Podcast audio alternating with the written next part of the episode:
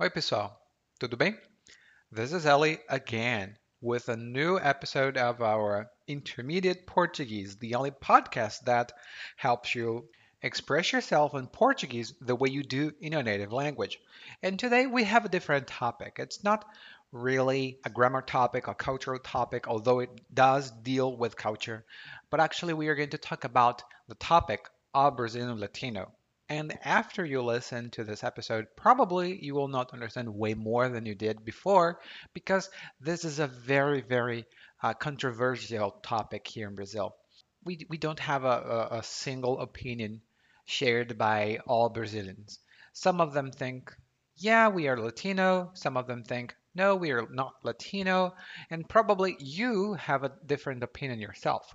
So let's listen to some of those uh, interviews that we have here. But before, I would like to remind you that if you want to check a very, very good gift I prepared for you, head over to www.intermediateportuguese.com forward slash gift, and you'll find there a very good gift that I prepared for you to learn Portuguese even faster. Now, let's get started. The first speaker you're going to listen to is Philip. And Philip's opinion is a very interesting one because it's very representative of what we have here in Brazil. But the thing that I want you to pay attention to when you listen to what he says is the following sentence. He says, Eu ouvi o que tu perguntou. And if you've been learning Portuguese for some time, probably you understand that tu is not very common. Uh, você is the most common one. So the right sentence should have been Eu ouvi o que você perguntou. I heard what you asked. But he comes from a state here in Brazil, Ceará, where uh, tu is the most common word in familiar language, a familiar usage. Because I know him personally, actually he's my brother. uh, he says, Eu ouvi o que tu perguntou. Now, let's listen to his opinion. Ó, eu tava, eu fui reouvir aqui o, o que tu perguntou e agora que eu entendi a pergunta. Se brasileiros são latinos, né? Cara, eu não sei dizer muito bem. Ou é só o que eu acho? Eu, eu acho que sim, né? A gente tá praticamente todos no, no mesmo estilo, estilo de vida, né? Eu acredito que por esse fato, sim. The next speaker you're going to listen to is Marcos or Marcus. And Marcos has also a very uh, interesting opinion. It's a little bit different from what you just heard um, that Philip said. Um, and you're going to listen to his opinion. His accent is from Salvador, Bahia. It's a very representative accent that we have here. And there is only one sentence that I think I should draw your attention to because he says, o latino que o pessoal chama. In Brazilian Portuguese, when we want to talk about a group of people that we don't know, um, in Spanish, for example, you would say la gente. In Portugal, you, you would say a gente, meaning they, the people. But in Portuguese, when you want to say the people, you say o pessoal. So when, when he refers to o latino que o pessoal chama, o latino que o pessoal chama, eh, it means the Latino that people talk about, or the Latino that people refer to. Hmm? Pessoal here means people. So let's hear what he has to say. Bom dia. Pela origem da língua, sim, são latinos. De origem do latim, da língua latim, né? Mas pelo latino que o pessoal chama é mais pelo espanhol, então eu não considero latino, porque o próprio brasileiro não se considera latino em relação ao mexicano, ao colombiano, ao argentino, todos esses. Eu acho que nem o argentino se considera, são os brasileiros e argentinos que não se consideram latinos. Os latinos são mais da América Central, né? Final da América do Norte, o México e América Central. Acredito que na consideração latina seja essa. Agora, de origem da língua, sim, os latinos são, os brasileiros são latinos. So, the next speaker you're about to listen to is Cayuton. Kayoton is a college graduate and reads a lot and understands a lot of what we do here in Brazil. So his opinion is more um, what we would say professional, meaning he uses more specific vocabulary. That's why we're going to take a look at some of the sentences he's going to say so that you can be prepared to uh, prick up your ears and uh, understand what he's saying. Hmm? One of the sentences he says is uma língua de descendência latina. Uma língua de descendência latina. Descendência here means descent and uh, or lineage, hmm?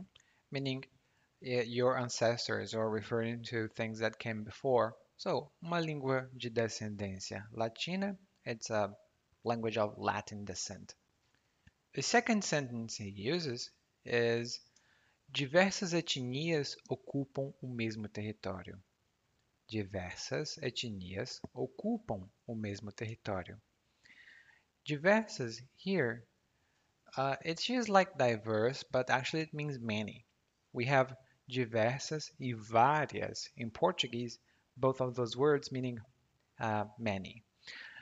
Etnias, referring to ethnic groups, hmm, and they occupy the same territory. Hmm. Another sentence he says is temos mais traços semelhantes. And here I have two uh, notes. First, traços meaning traits and semelhantes meaning similar. The word semelhante is much more common than similar or similar in Portuguese. If you want to say, oh, they look the same or they look similar, we would say, eles parecem semelhantes. Way more common than eles parecem similares. Mm, I wouldn't say that it's like uh, a 50-50. I would say it's 60-40 for um, the word semelhante.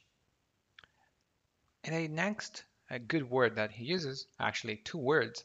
One of them is recusa. Recusa comes from the verb recusar, hmm, but recusa here is a noun.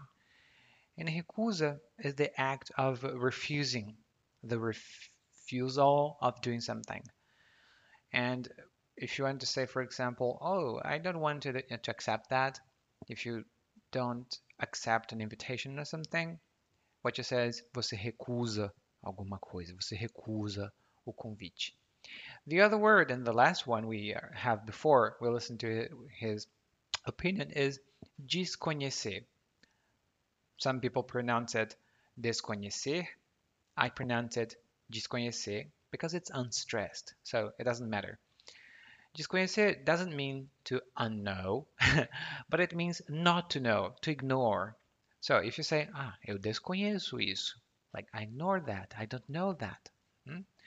Desconhecer, and it's a very useful um, prefix that we have. So now let's hear what he has to say. Sim, o brasileiro é latino-americano, porque além de nós compartilharmos uma língua, né, de descendência latina, nós também temos traços culturais muito semelhantes.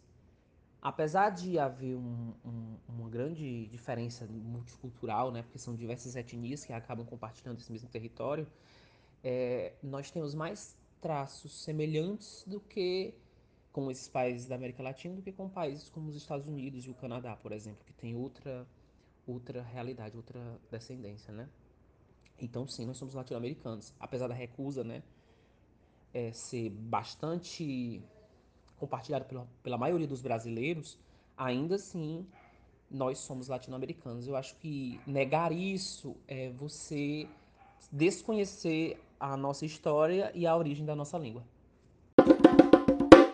You just listened to Intermediate Portuguese, the only podcast that truly helps you tell your story in Portuguese the way you'd do in your native language. I hope that this helped you. And if you want to find out the secrets to learn Portuguese even faster, head over to www.portuguesewitheli.com slash gift. There, you'll find over 10 secret sources and techniques to improve your Portuguese even faster, spending very little. Thank you for listening and hope to see you soon. Até a próxima. Tchau.